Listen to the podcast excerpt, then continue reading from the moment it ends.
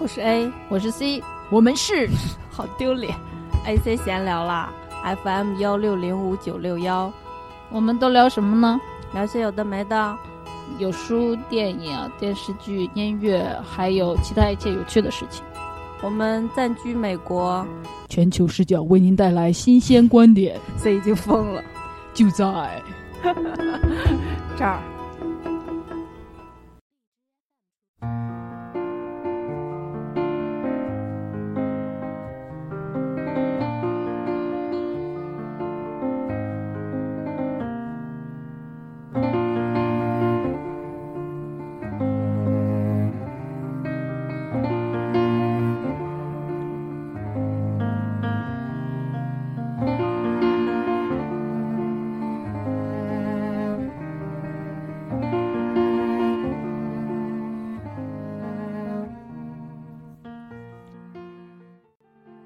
听众朋友们，大家好，我是 A。我是 C，很开心又回来了。我觉得就是两周录一次和三四周录一次，真的感觉很不同，我感觉我离开很久了，是吧但其实有四周是吗？就是一个月。差不多是一个月。我觉得嗯这个其实说明了人的记忆曲线。哦，就是两周的话，上一次录的节目还有印象；对， 三周的话就快没了，嗯到四周就觉得说 Where were Where were we？ 就是基本上没有印象了，然后就觉得是一个上 周上次录的是啥来着？我真想不起来了。哦，是那个 Money Heist 是吧？嗯对哦，好吧就硬想还是能 想想，但是就是特别淡 了，哦就是身体的记，就是那个嗯好吧。不过这次呢，我们要承认，就是我们是真心想回来录节目的，就是呃，A 把这个我们要发的书、要说的书发到微博上，那会儿我们俩还没看完呢，嗯。然后现在也没看完， 就是就各自看了一半儿。除了除了就是忙之外，就这个书确实不容易看，因为啊、对，它不是情节性的，作者是呃有那种哲学方面的呃东西在里面的。探讨，对，所以你你可能看了，比如说像我，我看了十几页，我就觉得我脑子里要 process 的东西好多，我就只能先停下。对，就嗯你基本上超过那些时，就是超过一定的时间，你再看，你就只是在看字儿而已。对，所以其实我们这里也想说，就看书千万不要求快和求量。你读完一本书，完全然没有你读懂一本书重要。好像之前有个谁来着，就说他一年看了多少本书，然后就在我看来完全 没有。嗯很多人都会就是这样，但但你不能说看书多的人一定看不懂。但是、哦，那是这里我们就是，嗯，算比较普通的读书的情况的话，嗯，一个月一本这样的情况的话，就是不要追求那个量，尤其是好书，就一定要好好慢慢看。嗯，对，所以呢，即使我们没看完，我们还想出来录节目，因为对，就，嗯，我们觉得出就来是，耍一耍。嗯，好书嘛，就是要好好讲，然后你觉得应该是要录两期，对刚好所以刚好看了一半儿，就先说一期吧。嗯，其实这个就算是只有一半儿要说的东西，其实也非常多。呃，我们也就挑重点的吧。嗯，还有下一期节目可以打补丁吗？嗯，也是，就是因为没看完的话，可能有一些全盘的思考没法儿做，只能做局部的。 但是我实在太想跟听众朋友们见面了。 我最近真的很忙。哦，汇报一下，就是上次前几期节目我有在说要你在忙一些自己的事情，然后要呃改行，然后还要换工作，然后都还进行的挺顺利的。嗯，我就恭喜啊！觉得我个人啊， 用东北话说，呃，中得了，就就是崔主播是一位非常优秀的工作 者。对，就我跟我的一个同事，前面我就跟他说我要走，然后过了两周我就跟他说我找到工作了，然后他就说 I know you are hot commodity，就是热热门商品嗯 hot commodity，嗯然后但是也太快了吧， 就我大概花了，呃，认真来想的话，比较用心的耕耘了两个月，嗯，然后就厉害厉害厉害有有成果了，然后要现在就是要换工作，还要换地方，所以就呃有很多事情要处理。然后呢，在这个过程中，在看这本书，其实是非常非常应景的。嗯就是我我知道我以前在节目上说过，就是我自己对 nonprofit 特别感兴趣，非盈利组织，对，然后我以前在哪一期里面我说过，就是我既想做这个，然后又害怕到底要多大程度的奉献自己这样。然后我即将去工作的这个地方就有此类的性质，然后就让我很 excited，叫什么？激动兴奋，对，但是呢，在看米兰昆德拉的书的时候，很多时候他就像在特别冷静的给你浇一些冷水， 就是就说人嘛，不就那破玩意儿？你干你干啥那么想帮他们？ 之类的，就是刚好是一个非常好的平衡，就是你在生活还在变动，然后还在寻找一个新的从旧模式到一个新的模式的时候，然后有一个特别冷静的声音在那儿，因为这这是这本书叫《不朽》嘛，它就会涉及到一些。呃，从一个外外界的光眼光去看几几个人的人生的这么一个角度，所以在我自己的人生的这个，呃，在变化的这个阶段，然后去看这本书，就好像是，呃，就在大海上飘飘飘飘，然后突然间你就有一个锚能嗯扎在嗯岸边或者什么，你就那个飘荡的感觉没有那么严重。嗯嗯，因为我自己其实是就是一直在会做思考嘛，比如说人活着为了什么，我活着为了什么，我是个什么样的人之类的这种思考。 I 然后 can bear that。然后，然后我在看这个书的时候，其实会加深我的思考，然后会跟我进行一些交流，就作者在跟我进行交流。嗯，就上次我们讲树上的男爵的时候，我会一直说我是男爵，嗯但我现在看这本《不朽》的时候，我一直有种感觉，就是我是米兰昆德拉，你的 e- 你的 ego 也太大了吧？ 筷子大，然后，然后就是会会思考，因为他像 C 主播说的，这个书会讲呃我们如何去看待几个人物他的人生，但是对我来说就会变成说人本身的存在应该是什么样一个意义这种。然后现阶段来说，我觉得就是，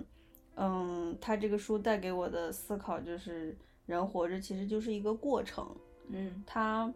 就比如说这个不朽，我现在稍微提一点儿吧，就我不知道啊，嗯、可能普通人来说可能会是想要留名，或者当然了，或者青是史留名哎。对，就牌坊、庙，那都是都是这个形式 的延对伸啊。留下名字，或者是嗯流传下去自己的作品，这应该是很多人的梦想。其实作为我一个做艺术啊，或者是想写东西的角度，我也可能是有这种考虑的。嗯但是因为我也会做哲学思考嘛，我会我就会觉得那种那些东西真的是可遇不可求的，就是你不能抱着说我想不朽，然后去做这些东西，嗯，而是说你应该就做自己的该做的。就像歌手不能抱着想让这个歌流行对来写这首歌一那样。一定会变成口水歌。嗯所以，嗯，这个书后面它有一块儿就提到那个歌德和海贝蒂明娜威，哦，海明海明威哦他们有一段对话，就想象当中的哦，对想话。象当中对。然后海明威就会说，就是其其实自己没有那么想要不朽，但是他就好像搭上了一条大船，嗯，再也下不了船了。就是这个歌德和海明威他们两个对不朽的概念想法是不一样的。嗯海明威比较偏于不太在乎、嗯不想要，嗯然后歌德呢，就是在至少在这个昆德拉的笔下，就是想要的、想入俗的这么一嗯个。，我觉得可能也跟两个人境遇有很大关系，就是那个 flame 那个名声嗯带给他们的影响也很有关系吧。嗯就是因为海明威最后是自杀了嘛，嗯，那肯定就是在讨厌这个世界。对，是的，嗯，暂时先呃就稍微说一 下，我觉得我刚才还在说我的 moving plan 来着， 然后怎么？哦，因为你就说你在很忙的情况下看这个书，哦对对你是一个嗯帮助嘛，嗯一个很好的慰警藉醒。 警就是讲讲。我就想说想我就说我看这个书的感想，就稍微嗯说一下这样。哦，对，嗯，对你来说，可能就是你又觉得说啊，又有原来又有人像我跟我一样的想对法就这类的。就是虽然我以前说过我那个可能比较孤独，然后因为没有人可以做比较深的交流什么的，但是我嗯看这些书或者书里的人物，我就会理解，其实像我们这种人啊，孤独就是必然的啦。 但是呢，我们不只只有我一个而已，大家就嗯散各自散落着。所以我们录节目也很重要嘛，因嗯为，嗯、听众朋友们不一定能在现实生活中认识你，但是能在节目上听到 share 这种，也不是光听到你吧，因为也我们录节目也不光是说要 it's about me，然后我怎么就着，是我分怎么享想，对，就就是就是我们存在着，然后听众朋友们也也也存在存在着然后我们互我相有们一可个能感有应。可以沟通的这种想法。就嗯比如说，他们虽然是不能在节目上跟我们对话的，但是他们可能会 feel being part of the conversation，对是对话的一部分。对这样，嗯然后我们也因为有他们的存在，所以我们的谈话内容也会就是 aware 到这个，得体一点是吗？不是得体一点儿，就是就是一那个我气知道气了场之间的影响嗯我。知有道观众和没有观众的时候，我们讲的东西肯定会不一样。嗯，对，嗯，但这个也不是说我们为了观众怎么样，就是也不是在 fake 什么对的嘛。对对。嗯，反正 anyway，我们回来录节目还是开心的，所以嗯，大家不用担心我们会就是跳抛跳抛票弃或者是跳票是不会啦，就是可能会嗯隔比较久一点。我觉得四周应该算一个 maximum。嗯嗯嗯，就是四周是达到你对观众的思念 的 limitation 了。对，好嗯，那你想介绍一下作者吗？稍微说一下吗？哦，我作者先说一嗯个惊人的事实，好就是这位大师呢，我们觉得他应该是一位早已作古的先 生，结果没想到还活着呢。活着呢，九十二岁了。嗯嗯，应该是那个家族基因还不错。嗯他是捷克人，然后他挺，挺其实挺身世挺悲惨的，也不是说那种悲惨，就是捷克其实在一战、二战之前，就在欧洲变动荡之前，它是有非常辉煌的历史的。嗯，因为布拉格嘛，你你去，我不知道你有布拉格的广场，无人的走廊。哎呀，暴露了年龄。 就是我有我没去过布拉格，但我有同同事去过，然后拍回来的照片就是那种教堂啊，然后街道啊那些建筑，就你能看出来，基本上是在十八、十七世纪左右那个时候，是一个很很辉煌的，不光是宗教、音乐，然后哲学这些，就是一片儿一片儿美丽的土地，嗯然后有呃聪慧的人民嗯这种嗯嗯，然后有那种悠久的历史， 嗯然后结果就在一战开始之后，就欧洲就陷入了那种互相打，你打我 A 打 B，B 打 C，C 打 D，D 打 E，E 打 A，A 滴答打滴答滴答滴。 就是这种。然后同时呢，因为它又离苏联比较近，所以即使在一战、二战之后，还发生了一些像那个布拉格之春这种，就是试图走向民主，但是又被苏联给摁回来，变成了一种共产主义统治。所以他们现在对是这共产种主义。对他们现在是共产党，然后呃，但是他这个我就不说太多这个苏联以政党的及事了其对，但是我就是说这片土地自打，呃，这个大哥是一九二九年生人，嗯所以他现在九十二岁嘛。然后一战的时候不是一九三几年嘛，嗯啊，不是二战的时候是一九三几年嘛，嗯，所以就是经历他了战争。经历了战争，然后又经历了这个布拉格之春，就是跟苏联的这种老大哥的这种叫胳膊拧不过大腿。嗯然后他本人呢，在他年轻的时候也好像加入过当地的共产党或者什么的，嗯然后后面就有点像是那种远这个理想远去了，嗯。然后他就流亡了法国。然后因为他的那个一些书，就是因为他是一个非常清醒，然后说话很辛辣的那么一位作者。对他最著名的作品就是《生命不不能能承承受受之之轻，然后里面其实有讽刺嗯这种所谓共产党的极端统治，嗯然后他的这种文风和他这种清醒的头脑就被被他自己的祖国流放了，哦，然后他就去了法国，他的这个《生命之轻》和现他写他是在八几年的时候写的《生命不能承受之轻》，那会儿他呃多少岁？八几年三五十几岁，嗯然后他又在九零年的时候写了这本《不朽》，就是那会儿他挺六十近岁的了，对，挺近的。然后呢，这个这个呃，生命不能承受之轻的时候，他其实是一个流亡作家，你知道吧？哦从自己的是祖是国流亡去了法国，嗯然后而且好像还还丢了国籍的那种，嗯然后是就是法国像接收难民一样，后面他一段是时间内是法国籍，然后在比较后面的时候，现在他应该又现在恢复那个捷克的国籍了，但是就是挺挺颠沛的一生，然后他自己他他还算出身名门吧，因为他爸是一个特别有名的音乐家，嗯然后他自己也学过音乐，还有 art history 就艺术史或者什么。还有文就是学是那种绝对是那个中上阶级的人对。但是你看，就是从他这个我跟你说的这个生平，他没有过着一种很舒服的日子嗯啊、嗯。然后我觉得这个就是这个他这种清醒的头脑，然后这种流亡的生平，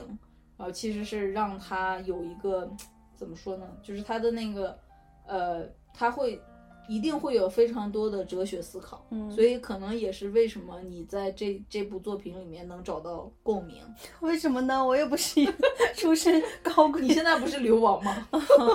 嗯。你不是远离自己的祖国你你吗你？这样说，我觉得好像能感受到，无论是《生命之心》还是这本里面，他他就是都有一种距离感，你没觉得？有一种就是流亡的贵族的那种感觉， 贵族，贵族倒没有了，流亡的他绅他士肯定讨厌贵族，不是那种不是那种贵族，而是说一个不是 decent 的人， aristocracy 的那种法国对，贵就族的贵是族，就是呃绅士，一个绅士，但是他又是一个落魄的状态的那种感觉。嗯，就就不会到吃不上饭了，因为对他有就一直有自己的地位。对嗯，就是精神上是高贵的，比如说这个不朽里面他的那个父亲，嗯，他就是，嗯，去那个阿涅斯的父亲，我觉哦得就是有一点那种精神在。啊对，还有所比以如说那个嗯 Thomas，、就是生命不能承受之轻的男主角对 Thomas，都都对就是有一种其实本人精神上是还 OK 的，就 Thomas 应该是我少有的完全不讨厌的直男， 就是他是一个非常高贵的人，就有点像我们以前嗯讲那个《杀死一只知更鸟》里面的阿迪克斯对那个律师一样，嗯，我觉得我非觉常高贵，精神上是 integrity 的。是我觉得，嗯、直男如果想要。就是超越自己那种性别上，因为有性别上的 privilege 带来的那种，呃，不，怎么说不呢？能逾越的啥吗？就是 disgrace 有这个词吗？啊，有啊，但是翻译是啥嗯？I don't know。你也不要说的太狠了，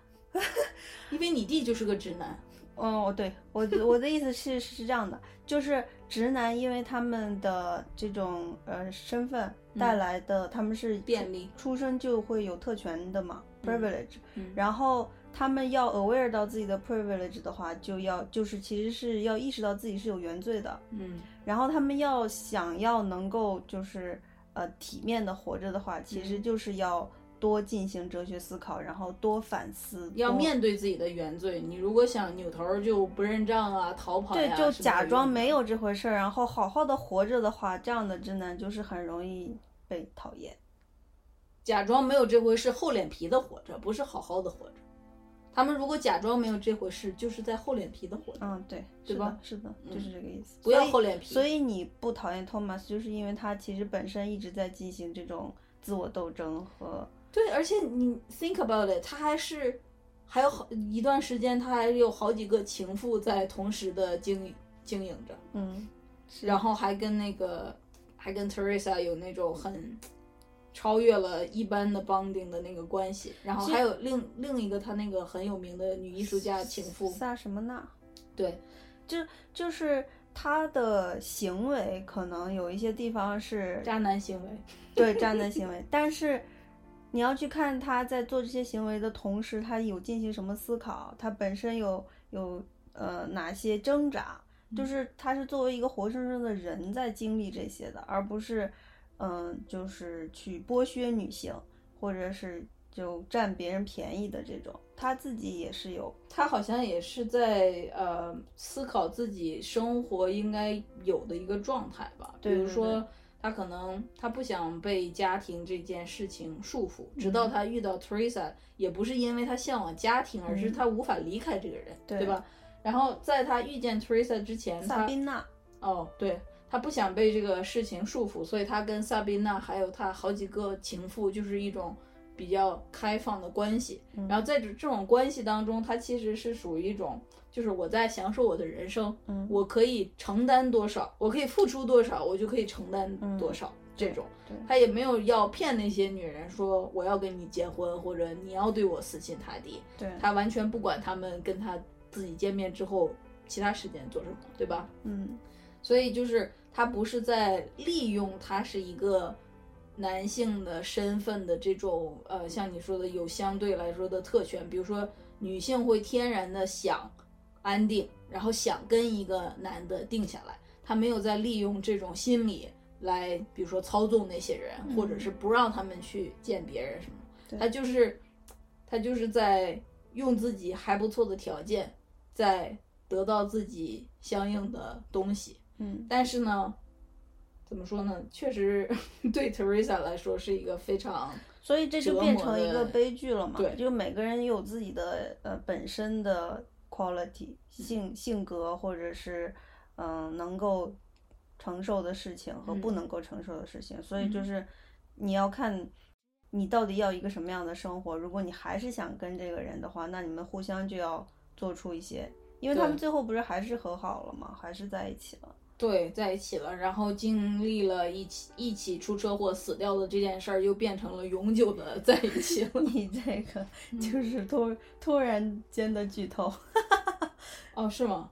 嗯，不哦管好了，吧没关系。但这是而且这是一是个还不是我们今天 这要个讲是一个的这很本儿经典的名著了，如果对你没有看过的话，我们真的非常推荐看。这个是排在我们 top three three 的一部嗯喜欢的书了。对，对，就是它尽管是名著，但真的非常非常好看。嗯，嗯，我觉得我们之后还是会会讲的啦。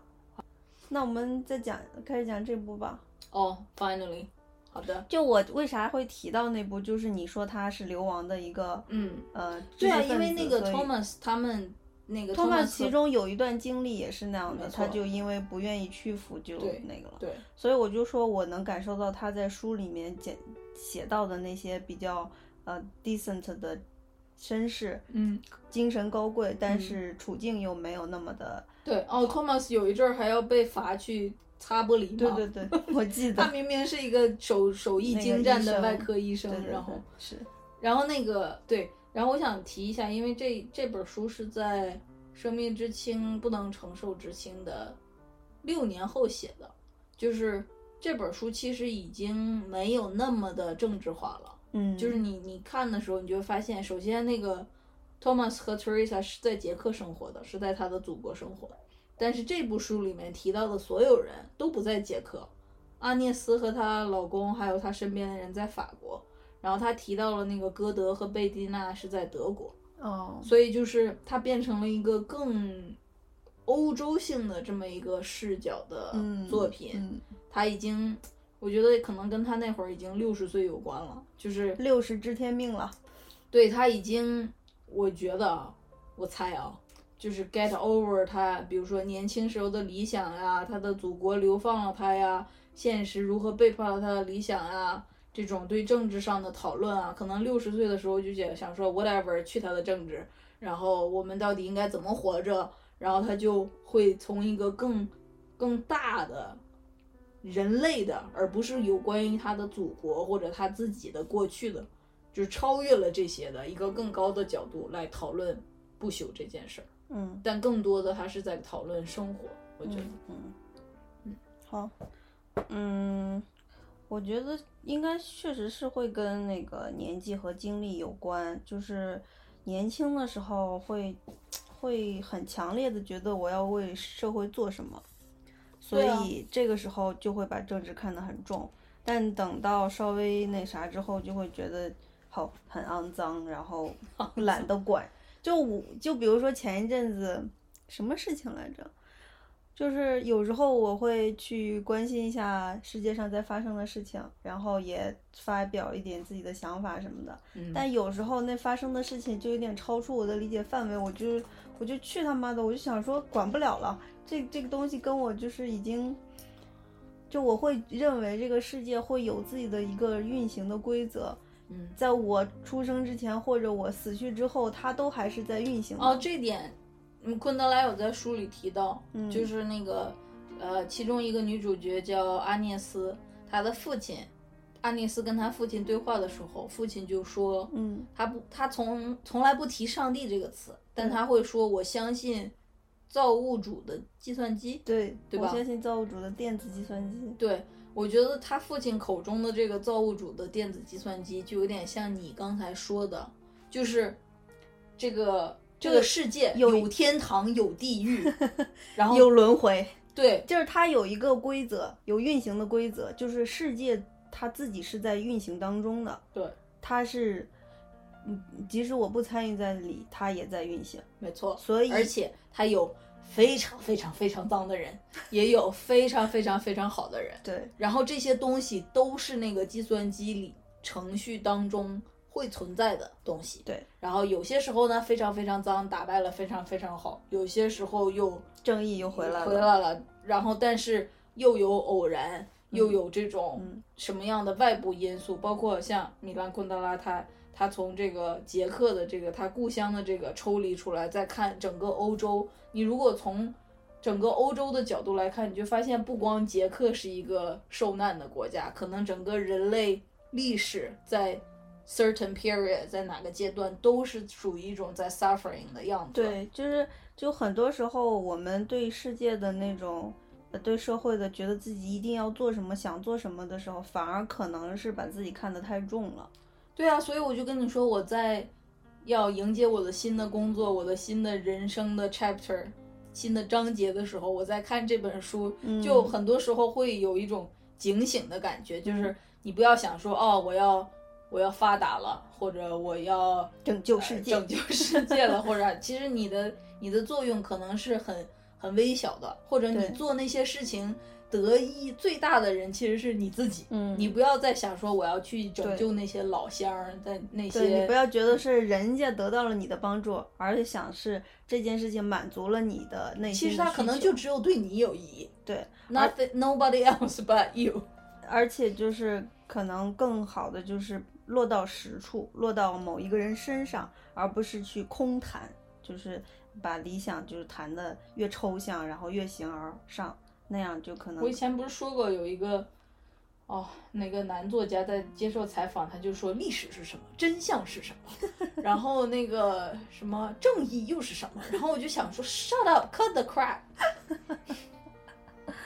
嗯，好吧，嗯那你想这本书你最想讲的地方？哦，我们再多说一下那个电子计算机的事儿吧，我觉得没看过书的人可能不懂我们在说啥。嗯，那我读一段儿。好的，读一段，就是这个阿涅斯想起来自己小的时候，他父亲跟他的一些对话，嗯。然后就提到了电子他的父亲呢，在这个设定里是一个大学教授，所以可能也跟这个，就是刚才 A 说的作者有带入自身的一些想法有关。就是像那个 Thomas 是外科医生嘛，嗯他们都是经过了很好的教育，都是高级精英知嗯高级级知识分子，子。对，精英这个词，我觉得最近有变贬义，所以啊我华尔们、街的那些人是吗？对我们好还是吧用知识分子吧。嗯，好吧，呃，这里就是阿涅斯听到父亲在说造物主的电子计算机之后，他自己的一些想法，他就想说，造物主在电子计算机里面放了一张有明细程序的小磁盘，随后他就离开了。上帝在创造世界以后，便把它留给被他遗弃的人，听凭他们处置。这些人在求助于上帝的时候，坠入一片毫无反响的空白之中。这不是什么新的想法，可是被我们祖上的上帝遗弃是一回事，被宇宙电子计算机神圣的发明者抛弃又是另一回事。在他的位子上还有一个，即使他不在，仍然在运行的其他人无法更改的程序在起作用。编制电子计算机的程序，并不意味着未来的细节都得到详细的规划，也并不意味着一切都被写进了上天这个程序里面。譬如说，程序并未规定1815年要发生滑铁卢战役，也没有规定法国人要遭遇败绩，只是规定了人性的进攻本性。有人就有战争，技术进步将使战争日益残酷。从造物主的观点来看，所有其他的一切都是无足轻重的，只不过是总程序当中一些简单的变化和游戏，而总程序与未来的预测毫无关系，只不过规定了可能性的范围，在这些范围以内，它完全让偶然性来起作用。人的情况也可以说与此相同，任何一个阿涅斯，任何一个保罗。都没有被编进电子计算机的程序，只不过是一个人的原型。这个人是从一大批原始模型的普通派生物的样品当中抽出来的，毫无个人本质，就跟雷诺公司生产出来的一辆机器呃一辆汽车一样。要找到这辆汽车的本体意义之所在，就必须超越这辆汽车，到设计师的档案中去寻找。这一辆汽车和那一辆汽车之间的区别，仅仅在于汽车的序列号。每个人的序列号就是他的脸，是偶然和独特的线条组合。不论是性格、灵魂，还是大家所说的我，都不能从这个组合中显现出来。脸只不过是一个样品的号码。呃，接着读吗？就这样吧，我觉得我读到这这块儿说脸不过是一个样品的号码，我就想说，这不就是现在那个扫脸识别开机吗？ 对吧？对就跟你脸上是那个那个 barcode 叫什么二维码， 就是你你以为说这是我独一无二的天底下的脸，嗯然后其实，在计算机看来，就跟你那个点菜的时候用手机扫的桌角的二维码是一样的。嗯，其实，呃，这个我们来理解米兰昆德拉写这一段，其实就是他，呃，借他借这个阿涅斯和他父亲表达了自己对人的存在的本质的一种思考。没错，而且多么的跨时代，因为他写的这个是是九零年，但你现在你想想，现在电子游戏的发展，嗯还有我说的什么扫脸识别的这个发展，他在写的时候是完全看不到这些的，但他看到了本质，对，他就把它本质写出来，然后到现在都还是对的。这个这个本质其实跟荣格或者是那个嗯弗洛伊德的很多理论是符合的，就比如说人是呃首先人是独一无二的，所以嗯会想要显示自己跟别人不同，嗯，但同时人又惧怕自己跟别人不同，所以他拼命的想融入主流，嗯，想要呃消掉自己的特性，然后变得跟别人一样，这样他就更安全。所以他的这一段对人是的的原型的这个描述，就是基本上 fit 了那个，就是你既用那个雷诺车，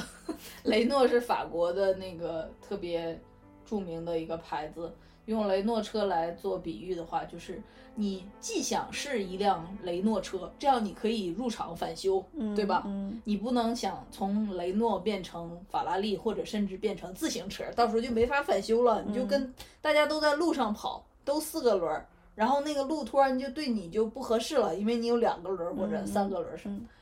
然后呢，但是你又要把自己贴上这个签儿，然后把挡风玻璃换成黑色的或者茶色的，这样你又跟其他的雷诺车略有不同，嗯但是你还不耽误你入场返修。嗯， 就就是彰显自己的个性是人的那个本质诉求之一嘛。像他嗯这个后面就写阿涅斯在呃澡堂遇到的一个女生，嗯那个女生就会给自己贴很多标签儿，嗯来证明自己他跟他别自人打不同进踏进澡堂子就说我最讨厌洗热水 浴，然后就在那儿大大发言论，就是他怎么样必对须要那个。这个行为其实就是贴标签儿嘛，就是用用一种嗯跟别人好像不同的特质来定义自 己。对，但是我记得米兰昆德拉写到那儿的时候就说，恐怕这世界上也有好多其他的喜欢不喜欢洗洗热水浴的人，那他怎么跟他们区分开呢？他区分开的方式就是他要在踏进澡堂那一刹那把这句话大声的喊出来，就 就跟就跟你用电脑识别自己的用那个 pad 识别自己的脸的时候，那个对 pad 来说都是在扫码嘛。嗯，然后你又不想，你真的是扫码的其中一个，但是你又不想让那个 pad 觉得你就是扫不扫进不去出来，所以你就在扫码的时候大喝一 声，就是说我最讨厌扫码了。对之类的。 嗯，这个确实特别的残酷啊，嗯就是你，呃，他这个前面还有写，就是这个阿涅斯这个人物是怎么来的，嗯他就说是从一个手势引引呃演化来的，嗯，然后又说这个是手他虚构的。对手势是呃没有人数多的，所以是你重新说一下，你这说的太简单了。嗯，我就是急于那我来说，嗯，就是这个阿涅斯是这本书的女主角，然后她呢是怎么来的呢？作者有在第一章的时候就写出来这个过程，就是阿涅斯是她虚构出来的。她怎么虚构出来的呢？就是她有一天在一个宾馆的泳池旁边等着跟自己的朋友见面的时候，一个稍微上了年纪的 lady 从那个泳池里出来，然后回首跟她的游泳教练说呃做了一个手势，就 say goodbye 的那种手势。然后那个手势是只有年轻的女子在她相貌鼎盛的时候，自我感觉非常好的时候才会做的那个很妩媚的一个手势。嗯然后那个手势就让这个作者沉迷了，嗯然后他由这个手势想象出了阿涅斯这么一个人物，嗯以及阿涅斯周围背后的的好多故事人，比如说她跟她爸的对话，她跟她老公的相处，这这些，所以就是这个作者就在这儿说说，为什么一个手势能产生出一个人？就是在这个作者看来，这个手势比人重要，嗯因为他就说人多人手势少，人从从开始有人到现在有八百亿人。嗯，然后而手势，我们能数出来的可能日是常几生千活个中对手手势是非常有限的，所以这样分配一下的话，嗯就是其实是人手势在操纵人，对，所以他这个观点其实是特别的，就在你第一次看来，你会觉得很惊世骇俗，就说怎么着我还被一个手势给控制制了了，嗯嗯嗯。然后，嗯、所以其实就是他这里想说的就是，呃，是为什么那个这个手势会这么重要？就是因为手势可能会是让人觉得你跟其他人不同的一个标志。就但其实是恰恰是你利用了这个手势来彰显自己的不同。，嗯对，然后其实他这这里关于这个首饰还是有有一系列的故事的，比如说，呃，阿涅斯的这个首饰是从哪儿学来的？是从他父亲的秘书嗯，有一次跟父亲 say goodbye 的时候，嗯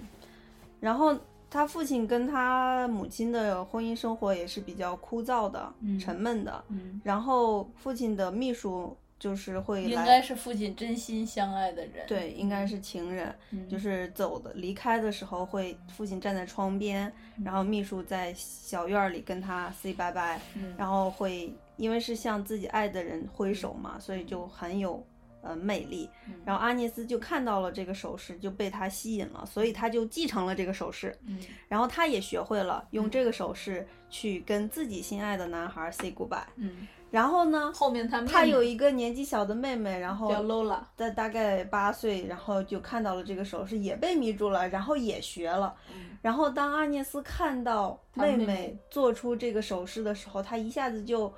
被特激怒了特别的就是恼羞成怒，就他就从此以后再也不肯做这个手势了。嗯其实这个说明什么呢？就是这一系列就说明，嗯、这个手势是被继承下来的，嗯，它是从一个人传到下一个人的。嗯然后然后当他被传到下一个人的时候，前一个人就会不再做他了，嗯因为他不再是自己独特的一个没东西错了。对，就是在前一个人在做他的时候，觉得他表现了自己，彰显了自己。嗯对但你当你发现这个东西是可以流效行仿的的、嗯被 效仿的、被其他人用的，你嗯，就突然间发现，它不仅不能代表你自己，然后你做这个的同时，好像又跟别人一样了。嗯嗯，就这个非常 contradict 叫什么自相矛盾的一个事情。对，嗯然后对阿涅斯来说，他就再不用这个手势了。嗯，嗯，所以就是在在这个层面上，我觉得作者其实是在非常深刻的讨论人到底是个什么东西。对，人到底到底能不能不同？人到底有没有不同？嗯，有没有特别特殊的人存在？这样，所以其实就说到我们两个身上，比如说像我们录节目，然后刚才我们就说了，呃，跟大家聊一聊，然后会有一种就是我们在对话的感觉。嗯所以可能其实我们俩也不是独特的，对不对？嗯嗯正因为我们不是独特的，我们说的这些想法，才会让其他人有共鸣。他嗯们会觉得说，哎，他也是那么想的，我也是那么想的，那是不是我们被同一个想法控制了？ 然后就是，所以你可能你不必须要知道。A 具体是谁？C 具体是谁？我我是喜们欢吃我们黄就瓜让还是让这个想法对传递一下。嗯没错，就是我们的节目其实是高于我们的、嗯我们的 physical 的 body，我们的个我们本人的的存在的，对，好吧哇哦， ，good point。嗯，还有我就是想说一下，为什么就是米兰昆德拉或或者这个作者我可以从一个手势当中提取一缕精神，化作阿涅一缕斯，精神。你说的也让我想起观音菩萨拿那个，其实是柳条很儿其实是很像的。嗯它其实是就是说明这个手势当中，它会，嗯，我理解这件事情就是，这个手势代表了一种存在，然后这个存在它是有情境的，然后它是带有情感、带有意义的，然后这些东西化成一个就是精神性的东西的存在了。啊、我大概懂你的意思了，就是它有点像我刚才说我们的节目，就是它超越了个人，对，它是就比如说，嗯，你也有魂儿，我也有魂儿，然后我们的魂儿当中可能是一股阳气啊或者什么的， 然后这个就是、这个就是一个桌子修炼成精 了，然后他就有了精气神儿，然后他就跑出来，哦，化为人形，嗯有点像这个。其实好吧，我觉得这个也是中西相 通的 一个你这点，么说突然变得有一些对，有一些滑稽，但是不是滑稽，就是就是有一些趣味，对中国古代的这些古古鬼神的故事，看起来是有有理有据的呢，就是你看中国古代有妖怪啊、鬼神啊，然后呃西方有那种精灵，啊，他们叫什么？呃，迪迪不是 A 衣 F 服，什么哎 Elf，不是哦，你说 elf 啊 demon 恶魔，啊我说的是 Elf，就是即使即使是现在北欧好像有一个国家哪哪一个部分，他们就是说那个森林里面是有精灵的，嗯就是嗯就我觉得那个东西就是幻化出来的精气神儿，就是嗯嗯，好吧，它应该是一种抽象的存在。那你觉得这个抽象存在和造物主的电子计算机之间什么关系呢？呃，这个从他父亲的解释里面，这个对电子计算机应该就是一个 coding system，对吧？他那个刚才那一段我读的话里面，他有说他没有做任何 specific 的规定，细节上的，对它让偶然性在做决定，所以嗯其实我觉得它这个 coding 的作用就是，它不是说它只是规定了人的攻击性，嗯就是它有几个比较 essential 本质的人的嗯特性嗯特性，然后这是它最初始的条件，然后根据这些条件，它人自己就会慢慢的往下发展剧情对。，嗯然后像这个，嗯，抽象的精神，它对可能就是在发展的过程当中嗯，出现的，它是一个模糊的可能存在是属于一种重叠性或者共性，然后就超出对对了对这种日常日常的生活，嗯，然好后吧嗯，虽然看不见摸不着，但我们可以感受它。我觉得从这个角度来说，我突然理解了编剧要怎么写故事，嗯对吧？嗯其实编剧写故事跟这个这个谁阿涅斯的父亲说电子计算机有点像，但是是一个更小的 scope。，对，就是你要设定你的主角是什么样的性格，对然后在什么样的情况下生活，对然后你设置一些矛盾，对然后相当于你在看着你的笔下那个主角会怎么样行动，而且就是如果你写的足够好的话，呃，观众会应该从某一刻开始感觉到那个人的精气神儿，对就能感觉到那股神的存在。哦，所以我才会相信我看到的故事。我当时，这我我有一幅一本非常喜欢的漫画，我以前节目里说过，嗯然后它的作者写更到七十几章的时候就去世了。嗯非常惨，就是他生病了，他去世了之后，然后这个漫画就一直就横亘在我心里，然后我现在就包括这好几年过去了，我在比如说睡不着的时候，或者有的时候会把它想起来的时候，我会自己往下发展剧情，嗯，就是是在我的心里那两个人是真实存在的，他们活就了他们就有点像他们在另一个时空 stuck 在那儿了。嗯然后我就要，我就要去把他们接回 来， 要去找他们，然后让他们发展后面的剧情。嗯，对嗯，是的，这是这是就是比较成功的作品能做到的嗯事情。好吧，好嗯悬哦。嗯，那你想谈谈你你感兴趣的这本书里想说的东西吗？哦，我有点想说这个不朽这件事儿，就是它的题目叫，呃，le m o t a l i t é 是法语，是法语，它是用它是用捷克语写的，嗯但是那个是这样，就是他用捷克语写了之后，结果他出版的是法文的版本，就是他把它翻译过来，然后用法语出版。嗯所以这本书第一次面试的时候，它是法语的名字，就是 Li，法语就是那个 Li 是 L E 是男性的话，然后是 immortal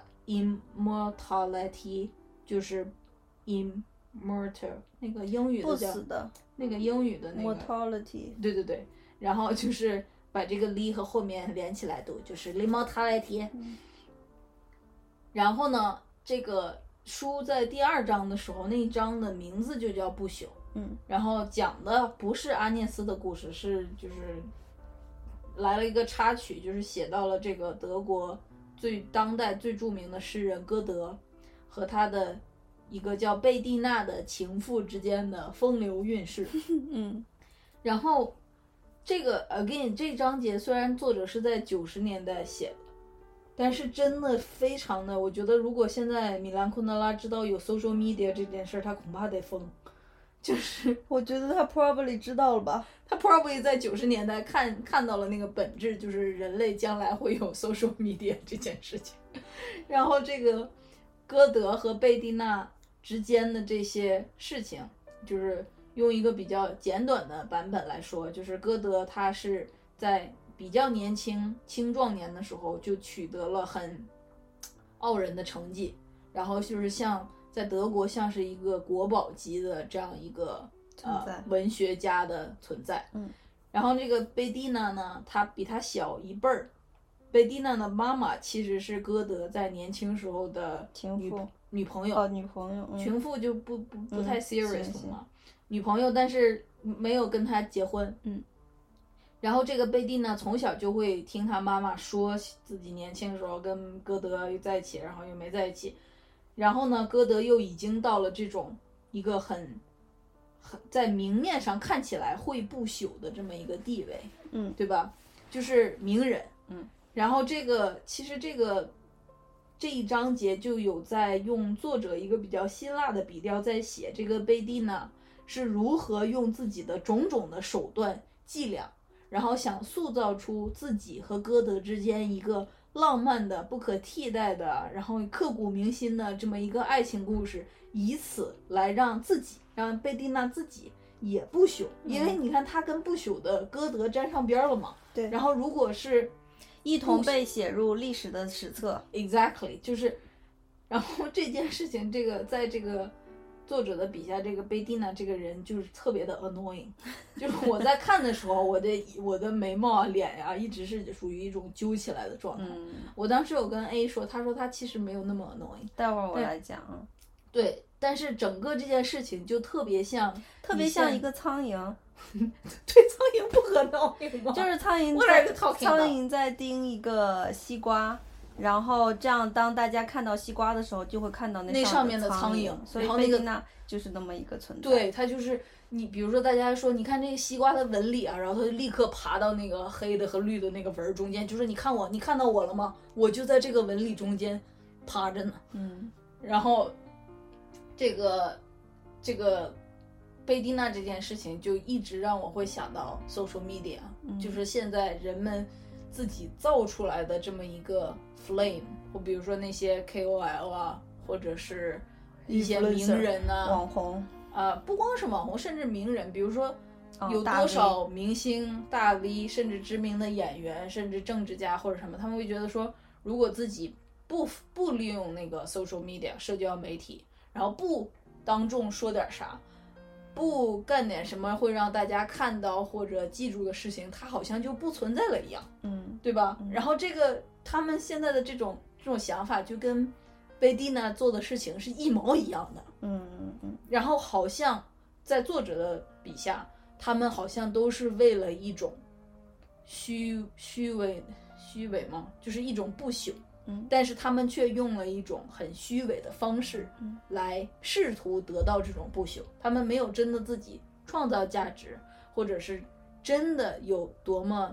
深远的影响力。比如说像歌德，他虽然在这个作者的笔下也有点可笑，但他毕竟留下了非常美好的诗歌。嗯。然后那个贝蒂娜和他的父亲在散步的时候，就会贝蒂娜和父亲不是贝蒂娜，sorry，阿涅斯。啊嗯和他的父亲在森林里散步的时候，他们就会一起背诵歌德的一首小诗讲一首小诗，在讲森林里的那种寂静的氛围那个小诗。嗯那那一首诗就是阿涅斯和他父亲是一种非常珍贵的共同回忆，对吧？他而且他是用德文在朗诵的，因为嗯他父亲本人是就是他们是其实是德国人，他所以他父亲后来就去世了，然后他会在去世之前一直重复这一首没错，小就是诗你看我你你我读一下，哦，可能你要用德语读吗？怎么可能？这有中文版的，嗯特别小。在所有的山顶上，一片寂静；在所有的树梢上，你几乎感不到一点风声。林中的小鸟不知一声，耐心点儿吧，不用多久，你也将得到安息。嗯嗯嗯，很短。就是，呃而且因为诗嘛，它是会有那个韵律的。对它，如果是德语的话，它会有韵，而且它有点奇怪的是，它前面是两句，后面又是三句，这样的不对称就加了一点那种趣味 dramatic 跳跃。嗯然后最后的这两句就是说你等你等等吧，你也会死的。嗯其实这里就是阿涅斯的父亲在跟他说。说没事儿的，我我会去世，然后你也会去世，大家都会会去去世，世所以呃所以这算是给他的一个那种安慰慰藉吧，嗯对，对，嗯，所以就是你看这个歌德，他毕竟留下了这样的诗作歌品，所以他可能可以不朽。就是我先话说到这儿，因为即使是在歌德的层面上，这个不朽也是值得探讨的。就是他可能他想要的不朽，可能是作为一个成功的诗人，然后文学家这样的不朽。但是结果呢，在他死后，他的不朽就由不得他控制了，他的不朽可能就变成了他有一个爱搞事儿的情妇贝蒂娜的这种不朽。所以就是在在歌德程度上的这个不朽是作者有要讨论的，但是在贝蒂娜和其他一些社交媒体的苍蝇上的那个层面上，他们的不朽就是他们硬要造出来自己跟一些东西、一些真的不朽的东西的联系，来证明自己生命的价值或者怎么样的这种一些很虚虚徒劳的徒劳的这么一种努力努力，嗯，这作者当在书当中还提到了一一种某一种不朽，就是可笑的不朽。 哦，对，他说了，就是有一些，嗯，可能做了一辈子，有就是，嗯， 哦，他有一个那个一个天文学家的故事叫嗯地谷，嗯，好像是荷兰人，然后就说他其实一生有很多天文上的发现，但是他最引人称道的故事就是他在王宫参加晚宴的时候，因因为羞于去上厕所，结果把自己的膀胱憋炸了，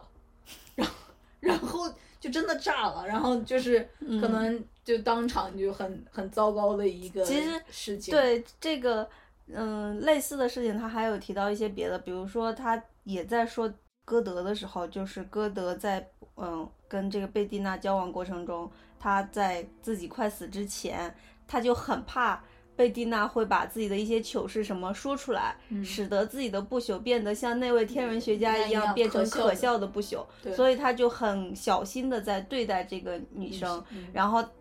他就算想发脾气，就算觉得他很讨厌，他也一直忍他耐。就像在 manage 一个不定时炸弹一样，对在 manage 这个人。其实，其实是在要为自己的不朽铺平路、扫平障碍，对但是从昆德拉的这个写法到最后，我们就发现这根本不是他能控制的。对啊，他他歌德去世了之后，这个女女性，这个叫贝蒂娜的爱 drama 的女性，就把自己和歌德的好多封信要出版，嗯然后并且因为其实歌德在跟他写信的时候，已经预见到了这个贝蒂娜会拿这些信对做文章，所以他会挑选自己的言辞或者是会故意疏远、对，然而这个贝蒂娜把那些信都重写了，篡改了。都改写了，就是说他他在他在出版他和歌德的来信的这个这个书的那后面的三四十年，没有任何人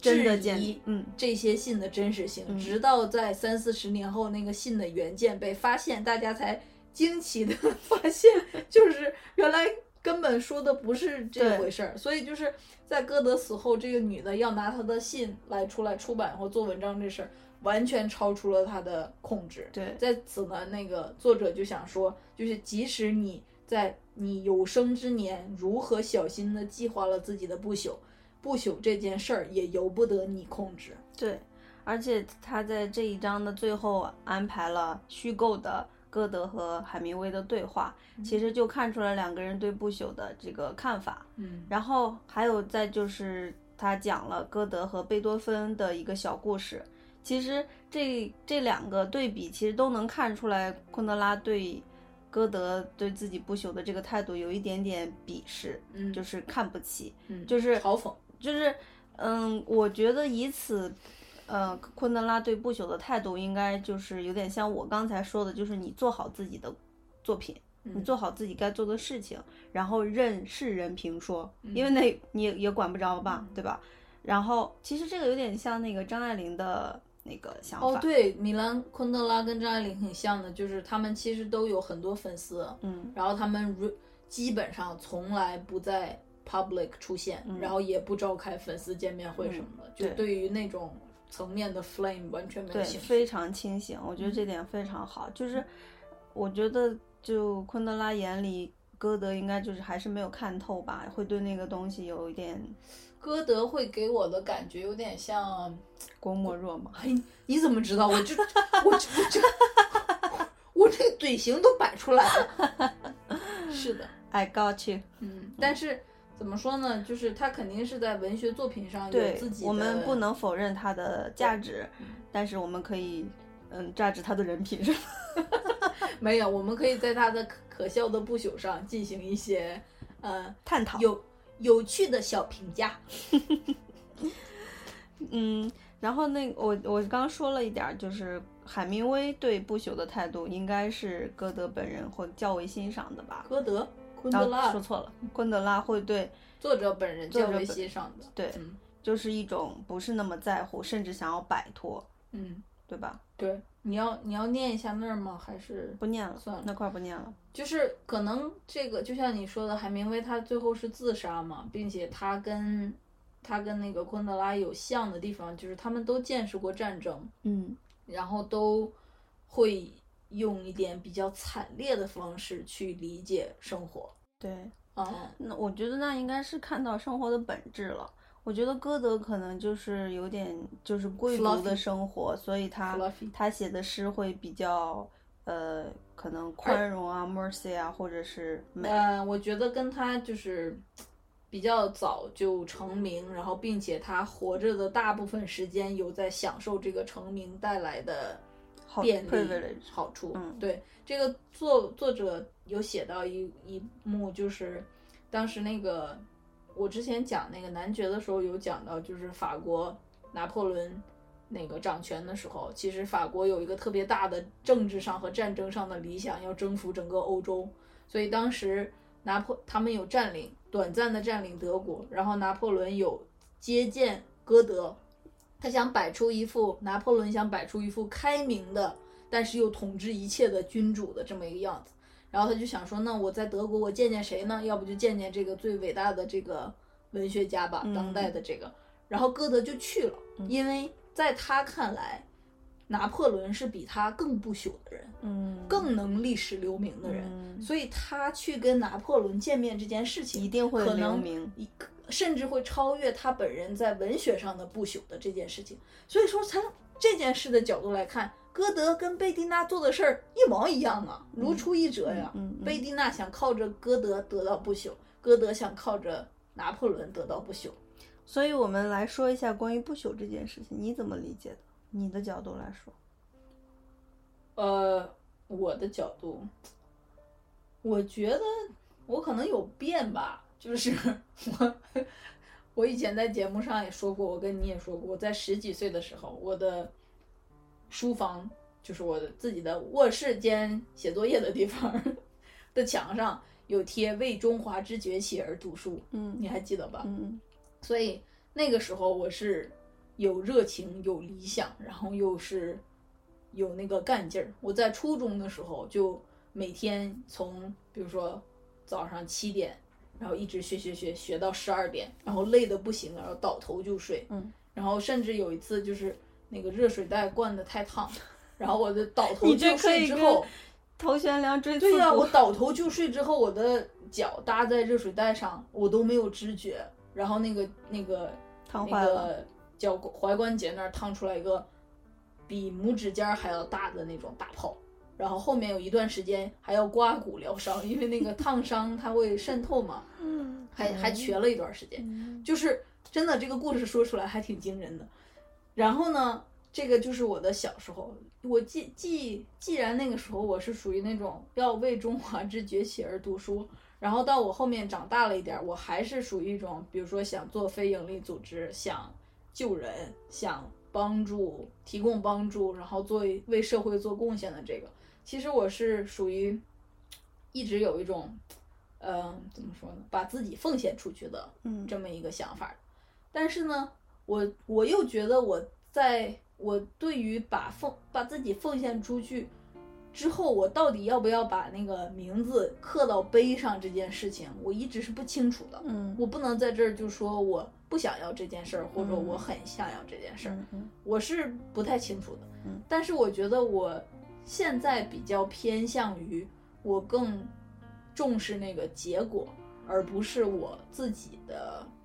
呃留境遇名。，嗯对，嗯，所以，就所以在我看来，可能我更偏向于就是，呃，没有不朽这件事儿，或者我不追求不朽这件事儿。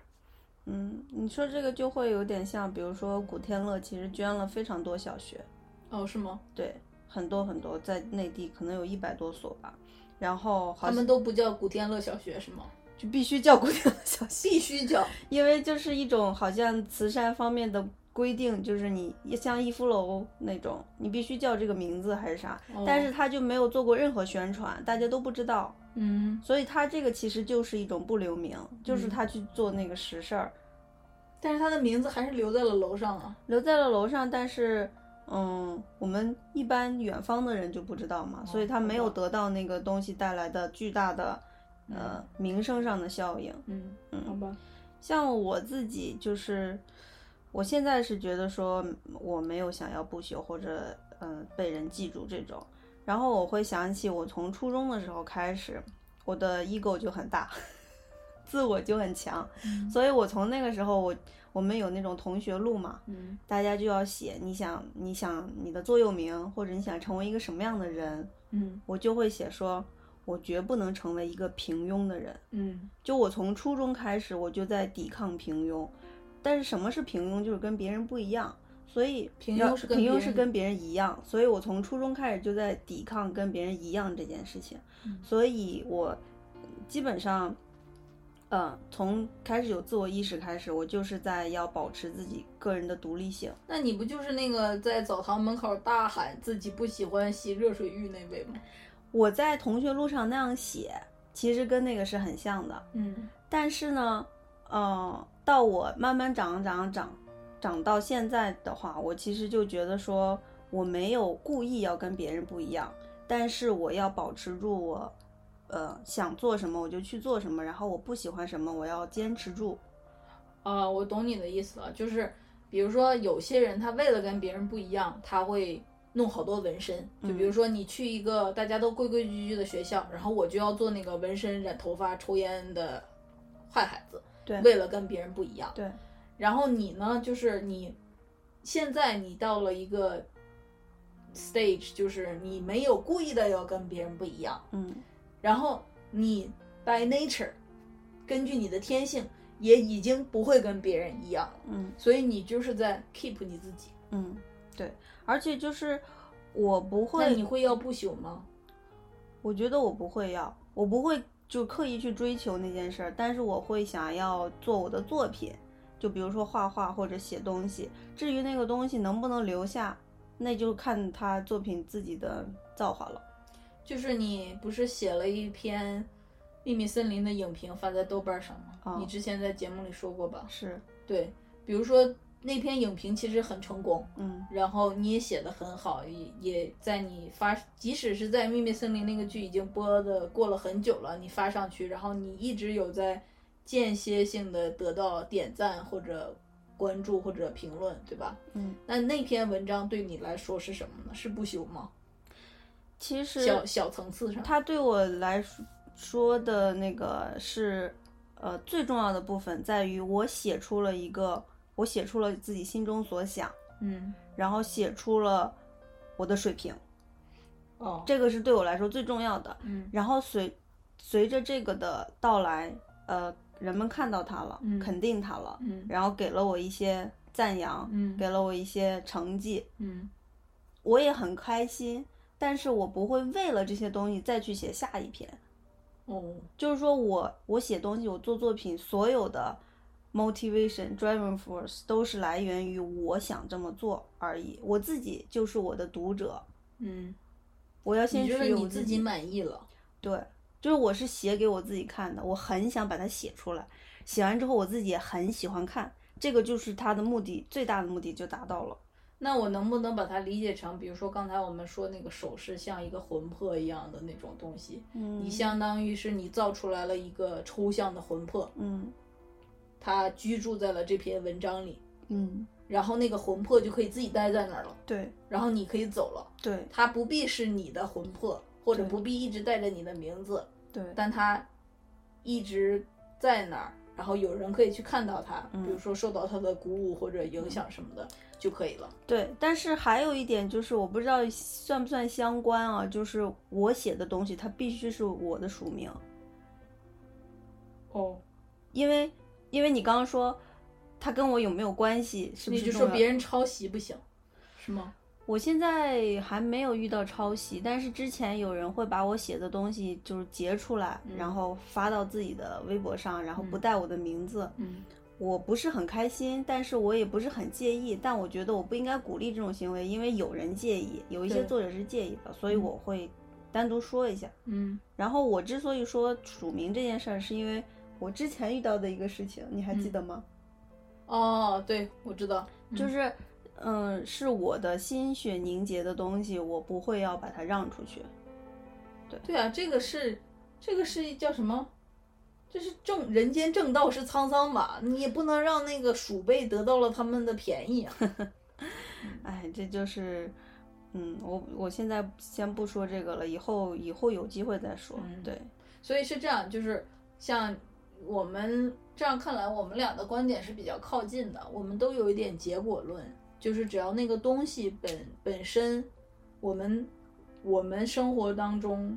是一生活本身是一个过程，然后我们在这个过程中可能创造了一些东西嗯，by the way 的，嗯然后那些东西如果能留下来，嗯或者帮到别人，或者有什么正向的意义的话，嗯就可以了。嗯然后当然会有一些，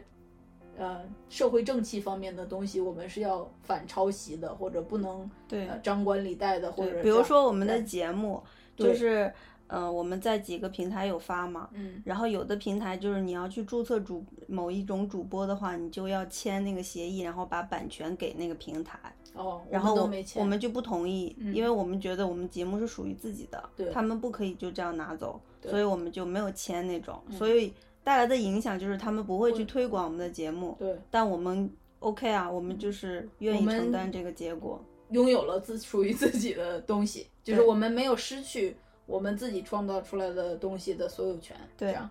所以就是，但是我们又不在意说，比如说现在我要，呃，我要把我真身拿出来说，我就是这个节目的主播，然后你们快来喜欢我，嗯然后我要出名，这种、嗯嗯这种我们是不在意的，嗯嗯，所以这点上我觉得也可能是我们聊得来的原因吧，嗯其实我有跟 C 主播畅想，等到呃多少年之后，我们要是在各自的领域做出一些成绩，我们可能会想做一个电视节目， 就是把我们平时呃谈论的一些，就是像有点像节目这样，就值得散拍个播 documentary 散是播吗出去的这些谈话，录一个电视节目这样的。嗯但是要看我们以后那到底有没有这种可能性了。越长越残了就算了吧。我们不会长残嗯的，有点信心好吗？不能发胖。对我说的， 嗯嗯，还有还有几个小点，就是，就比如说，呃，作者有表达一下对镜头的厌恶，所以我就说呀，他要知道现在有社交媒体，他得疯，有这么你多说那种，那个直直播啊、自拍， 对啊，还有什么 vlog 这种，嗯他得疯，就想说你们，你们嫌镜头不够多吗？嗯然后还要自己把自己那个呈现上来。我记得之前有一个微博上有大家有在骂的事情，好像是是腾讯啊还是哪个公司就说我们有几乎是全中国人的脸的照片的数据库，嗯，因为他们就是因为大家发这种朋友圈或者微博，然后每天就上传就是几十万张的这种大数自己据的照片，然后，然后他说那句话的时候，我我看到我是后背发凉的，就是在他们看来，就是我在米兰昆德拉看来，人也就是一具一具肉体嘛，嗯 但是这个看起来，这个从这个公司的角度来说，就是人脸也就不过是一个一个数一个据一个数据，嗯就这样。嗯，我觉得确实是这样，就是社交媒体带给我们的是啥呢？就是嗯一种自我的展现吧，我觉得社交媒体带给我们一种假象，就是让每让一个普通人都觉得自己值得被记住，或者自己拥有不嗯朽。对，我觉得就是其实每个人其都有呃一部分的那种暴露癖，嗯、那叫什么？韩国那句话叫“求关”，就是求观者嗯，不祈祈求关注者，叫什么 attention whore 是吗？嗯， 好像是，嗯就是我觉得倒不是。像你说的暴露癖，你说的好像有点像露阴癖那种人的那个啥，我不是这个，就是它听起来没那么好听，但其实我是从自己身上得到的，就是比如说我觉得自己挺好看的，然后我自拍出来的照片，我就觉得我要分享出去，我要是不给谁看，我就白拍了似的，哦，会有那种心理。那你会，比如说你你那个照片很好看，然后你发出去了，然后你会期待别人给你点赞吗？嗯，你不是说光发出去了让人看到就行了吧？你还希望大家点赞，或者说真的很好看呢？有有希望，但是也不是那种呃一定 Desperate 一定要获得多么大的那种回应，就是可能跟我比较熟的几个人，他们看到了，然后给我一些回应就够了。但如果比如说你哪一天不小心发上去一个，然后受到了还不错的反响，你下次会想复制同样的。我所以我不就说会有那种暴露癖嘛，就是要，就是像潮水一样，它会时不时涌上来一下。但是比如说像我如果发了，然后大家给了我什么东西，然后我就当时就满足了，然后过后又想说这何必呢？我要又把照片删掉或者隐藏这样，然后可能但是到过一段时间没有跟大家接触之后，又想说，哎，我是不是应该去呃露下脸？嗯其实也算是 social 的一部分吧，就是，嗯，你说的这个我听起来好像问题不大，不算是那种，不算是那种就是什么呃有就叫什么社交媒体依赖症的人。我觉得像这个，像我刚才说的，社交媒体带来的一个问题就是，比如说像一些年轻人啊，像美国的很多高中生或大学生，他可能每天都要发，哦，然后或者她每天都要妆发整，女生每天都要妆发整齐的有一张自拍发到那儿，然后嗯她的点赞量一定要超过隔壁班的那谁谁，就是你必须是你们学校点赞量最多的那个。我觉得这个有点像以前我们说过的一个叫，呃，参考系的东西，就是大家会希望从别人的回应当中确认自我的存在，嗯，确认位置或者是就是就 x 轴 y 轴上你应该站哪儿。对，就是你如果不知道自己是的那个，那你如果这么说的话，social media 也不是一个多么新的东西，对不对？因为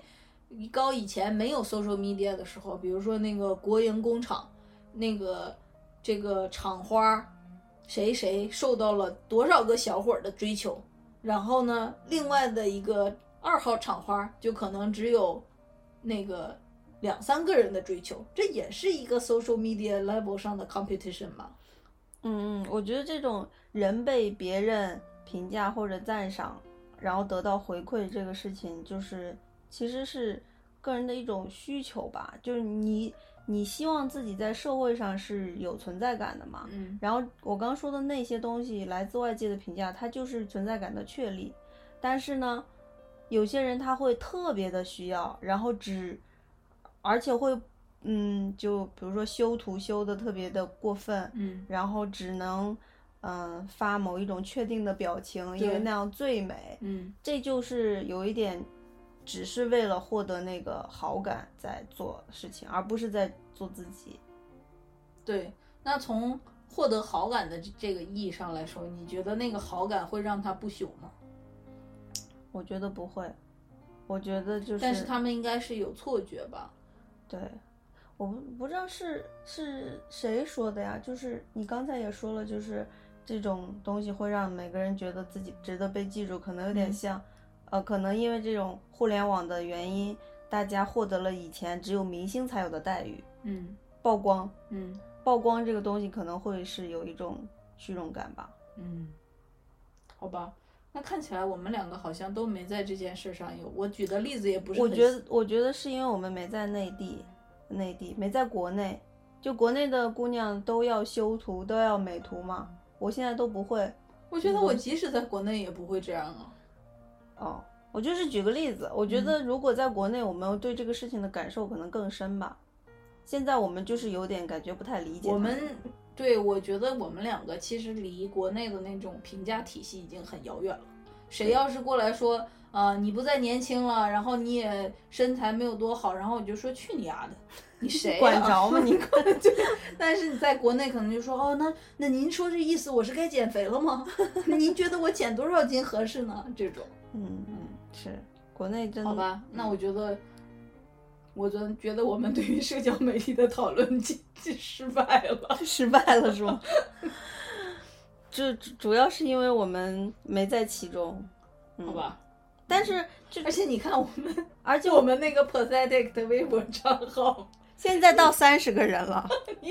你也不去经营它。但是呢，但是我们的小宇宙，嗯，自从我们发发的时候是三十个人，嗯，现在已经马上到两百五十人了。哦，那还不是因为你去小宇宙的超话发了一篇介绍我们自己的吗？嗯，发了个那广告篇然后就管了半天， 就是然后就再也不发任 何推广。就关于推广这个事，我的心情也很矛盾。就在小宇嗯宙去发那个，已经是我的极限了，因为我会对我们的节目有一个认定和考虑，然后我不会想要像宣传，就是发所以传单那样。你要是去菜市场卖橘子，你就不叫卖是吗？不是，就是你会把橘子扒开让大家尝一半吗？不不，问题就是我不是在卖橘子，哦，那你在卖啥？我在卖产品，在卖内容。然后呢，我又不是马东，就是我不是那种卖唱，那叫叫卖型的，呃，主播。就是，哦，好吧，而且我可能稍微心理上有一点，就是不希望这个节目被太多的人听到的这种心理。因为我们的好多东西确实挺 private 的，对就是我会觉得是就是想法上不是我们的私人隐私上。对我我会觉得他是就他自己的命运，嗯，他，会去寻找他的听众，嗯，这么个意思。那我们也不用起标题了，我们每集就叫一二三四后就 我们就做 minimum 的，我们可以接受的，然后过多的都不做， ，fine，只给有人有缘人听，就这 个意我思。看你投缘哦。嗯，我们的忠实粉丝摸摸自己的头，我觉得就是，但镜头这个我还有别的想法，就比如说镜头还有可能是照相机嘛，手机上的照相功能，嗯，其实现就是非常方便了嘛，到哪都要照相，然后呃已经成习惯了，但我慢慢的、渐渐的会觉得有点 over 了，就是难道我们每一次看到美景、看到花儿、看到好看的东哦西、对看到漂亮的自己，一定要把它拍下来吗？嗯一定要拍那么多张，然后精修、嗯精嗯精挑细选吗？嗯，就是这个这个东西，我会开始思考，所以我有的时候会就是把手机放下，然后去欣赏那个。对。我该该拍的还是要拍，比如说现在我会找到一些，比如说珍贵的合影啊，或者，呃，哪一天拍的一个照片的背景居然是那个我快忘记的东西这样。但是像你说的，对着一每哪一天早上眉毛修的还不错的自己，咔咔咔来上二十张，那是真的没什么必要。就是你的这种过多的呃记住的，你这种记住的 moment 越多，它的价值就会越被稀释，对嗯对，所以我觉得像我自己就会有所挑选。嗯，我的话可能因为我从小就不喜欢照相，我觉得你不喜欢照相，因为你从小太好看了，所有人都想拍你，啊，呃，有啊点是像吧艾米。啊，对，就艾米是，艾米从小就是在镜头下长大的。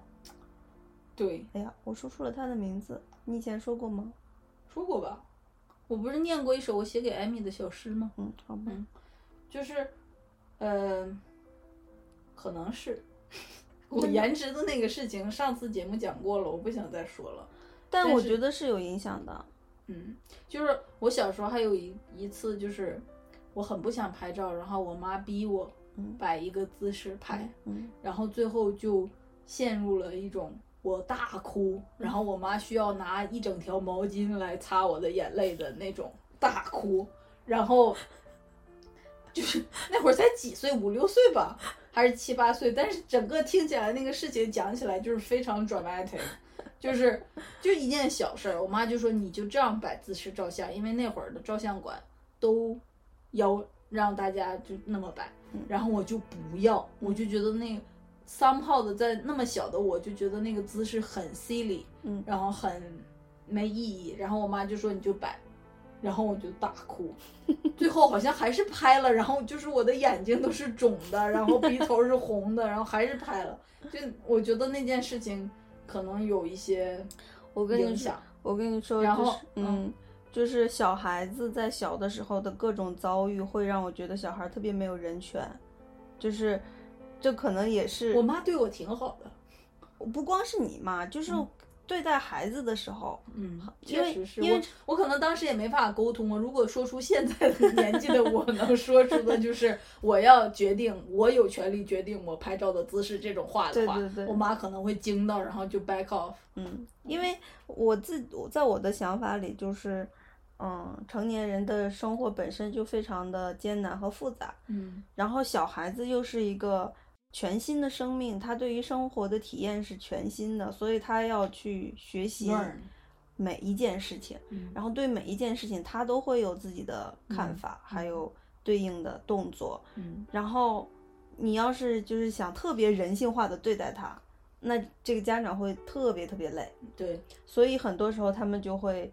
不人性化的对待小孩儿。但那个，但是那那个，个就是一个 tragedy，因为他们也不是故意的。对，如果不是糟糕的家长，他们不是故意的。对，是不是故意的？但是就是那个那个会让我特别的介意，所以我觉得这也是一个我不能要小孩儿所的以嗯一个原因。所以我小时候又那么好看，然后就是我妈不仅要 deal with 我作为一个全新生命，还要做 deal with 一个长得好看的全新生命的这件事情。然后嗯但对也她来说他也无法一直对你美貌的那种仰慕。对，我觉得其实就是她想让我拍那个照片儿，你肯知道定吗呀、就是嗯我都能想象你小时候像那个嗯夜明珠一样明亮， 明亮，然后闪耀，然后美丽。我然小后时候可以当童星那种长相。然后对啊，嗯然后那个作为家长肯定就觉得说这一个 moment 这一颗宝石，当就然怎么能不拍呢？对就恨不得拿那个摄影机怼你面前那种。 那会儿真的没有 DV，但后面有了之后，确实，嗯，所以好吧，不说了。It's too too much about me。嗯，好吧，然后嗯，我我开头是想说一下阿尼斯和他父亲的那种，呃我们下次说吧，嗯，好不好行，下次再说吧。因为我觉得后面的章节还有很多有关阿涅斯的东西。然后我们可以把安妮斯整个提出来说。对，嗯，好。然后那那要不先这样吧。先这样吧。嗯，好，嗯，今天聊的也挺足的了吧？我觉下得，个月再见。嗯，就是剩剩下的时间，我们还是会接着去看这个书，也希望大家有机会的话还是看一下，然后看的时候不要太着急。对，就一天看点儿，然后甚至比如说你看到第三章的时候，第一章是阿涅斯，第二章是歌德和贝蒂娜，你看到第三章的时候又讲到阿涅斯，你可能想翻回第一章再看看前面是怎么说的。对，这种嗯，就是稍微讲一点这个，呃，书的写法其实有一点特别，它会作者本人会出现在书里，嗯，所以就是不习惯看这种方式的观众，挺可以稍微适应一下读者，嗯嗯对，挺新奇的，就是会让人有好几个方面的这种感受。有点像是电影语言，电影有的时候不会以一个自述开始，就像那个。我忘了是哪个电影来着，那男的最开始就说这是我的 life，然后我死了。那嗯个叫什么《American Beauty》吗？什么？